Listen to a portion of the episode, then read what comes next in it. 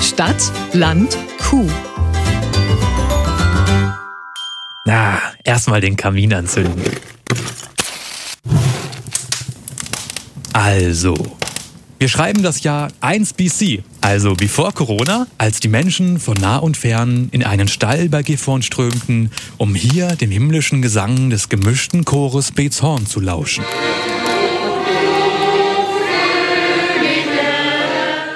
Ja, 2019 war das. Mitten im Kuhstall von Milchbauer Helmut. Aber Menschen, Gesang, Glühwein, das geht 2020 natürlich nicht. Aber Musik im Kuhstall, die gibt's auch in diesem Jahr. So viel wusste ich schon mal. Und sogar noch mehr. Ich kenne heute mal ausnahmsweise schon meine Challenge. Es geht irgendwie ums Melken heute. Ich habe mir schon ein Video angeguckt und da wurden mir die äh, einzelnen Melkschritte schon mal erklärt. Es geht um sowas wie das Vordippen und Stimulieren. Das hört sich doof an. Jetzt, wo die Frage nach dem Niveau geklärt ist, zu meinem Gastgeber, Helmut. Helmut ist Milchbauer, klar. Aber auch noch Ackerbauer, Eventmanager, Energieversorger, Romantiker und noch was ist er. Der melkende MyGoodTube-Weihnachtsmann. Ich habe mir übrigens Magerquark gewünscht. Nach meiner Ankunft sind wir in die Küche zum Kennenlernkaffee mit Tee und Keksen. Und da hat er mir erzählt, dass sein Hof schon 1489 in Kirchenbüchern erwähnt wird.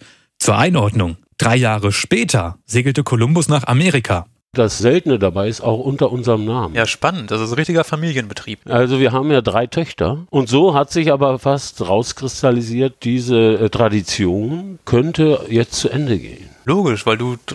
Na, ich sag gerade logisch. Ist das noch so, dass der männliche Nachkomme den Hof übernimmt und sonst wird's schwierig? Nein, nein, nein. Das hat sich auch so entwickelt, dass tatsächlich eine unserer Töchter auch den Betrieb weiterführen will und inzwischen geheiratet hat. Und auf dem Standesamt hat uns fast der Schlag getroffen. Da haben wir nämlich erfahren, dass unser Schwiegersohn auch unseren Namen angenommen hat, sodass jetzt der Bauernhof Evers in die nächste, in die 19. Generation geht. Und deshalb kommen jetzt auch neue Ideen mit dieser Hackschnitzelgeschichte.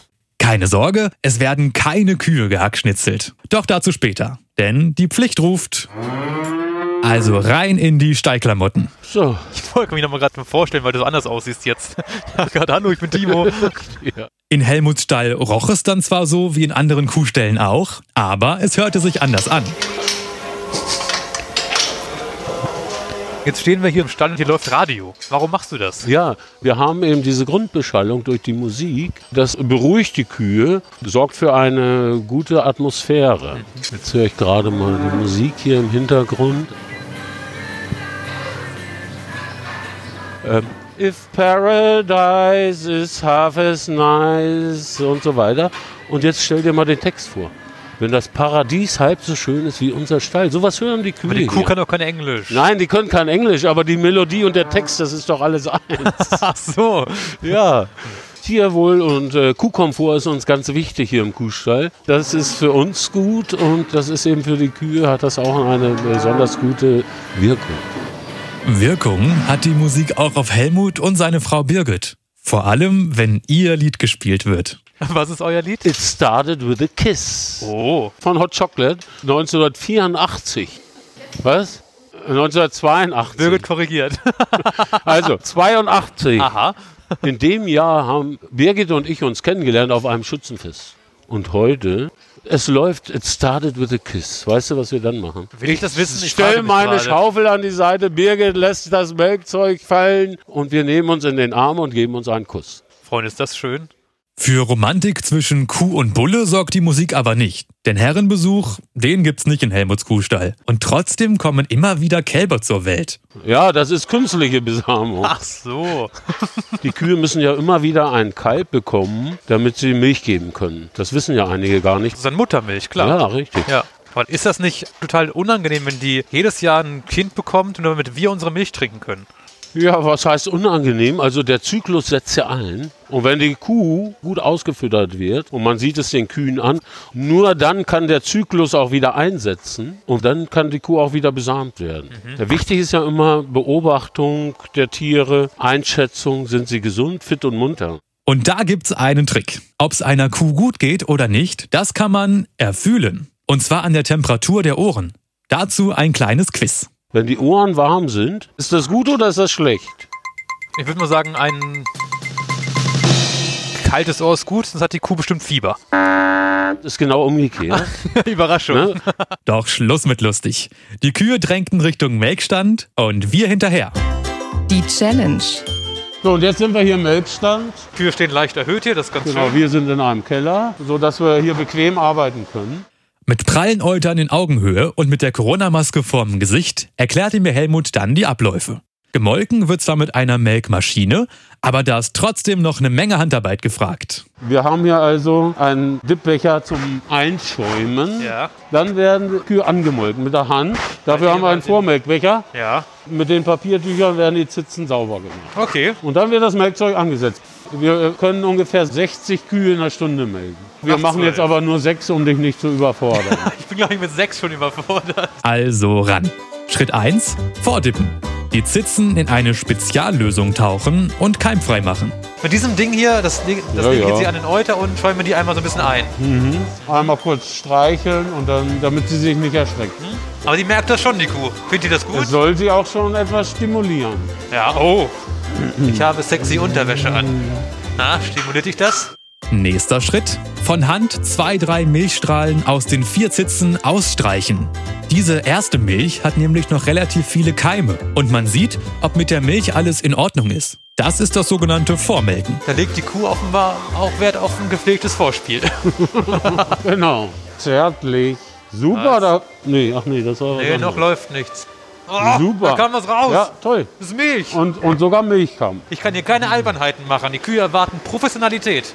Und weiter geht's mit Euter sauber machen. Hier hängt an der Decke so eine überdimensionierte Klopapierrolle. Nehme ich das Yes. Papiertaschentuch und trockne die ab. Schön sauber machen, Ja. damit kein Schmutz mit in die Milch gelangt. Die fühlen sich irgendwie ganz fest an, aber irgendwie auch so ein bisschen weich. Ich finde es ganz merkwürdig. Äh, Nichts für ungut, liebe Kühe.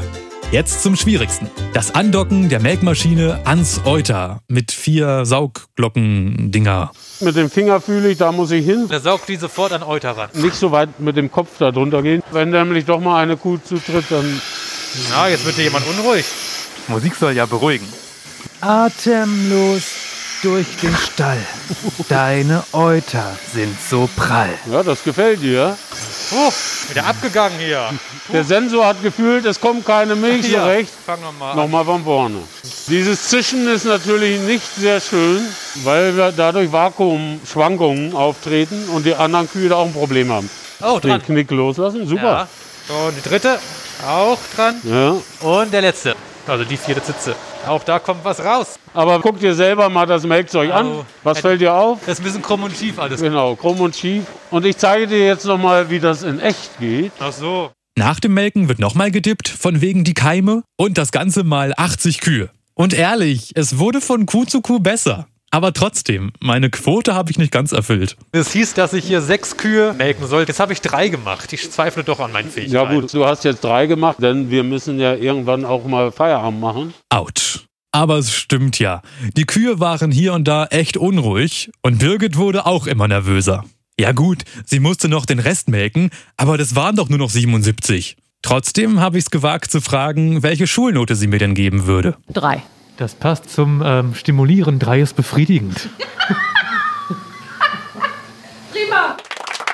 Beim Melken hatte jede Kuh, alle drei, anders auf mich reagiert. Vor allem eine hat die ganze Zeit nur rumgezappelt. Darum wollte ich von Helmut noch wissen, hat denn tatsächlich jede Kuh ihren eigenen Charakter? Ja, das stimmt. Wir haben in unserer Herde so Chefkühe, die schubsen auch mal eine andere zur Seite. Und wir haben auch Tiere dabei, die schreckhaft sind und schüchterner sind. Aber ich habe natürlich auch ein paar Lieblingskühe. Dürfen die anderen nicht wissen. Nein, deswegen sagen wir das jetzt ein bisschen leiser.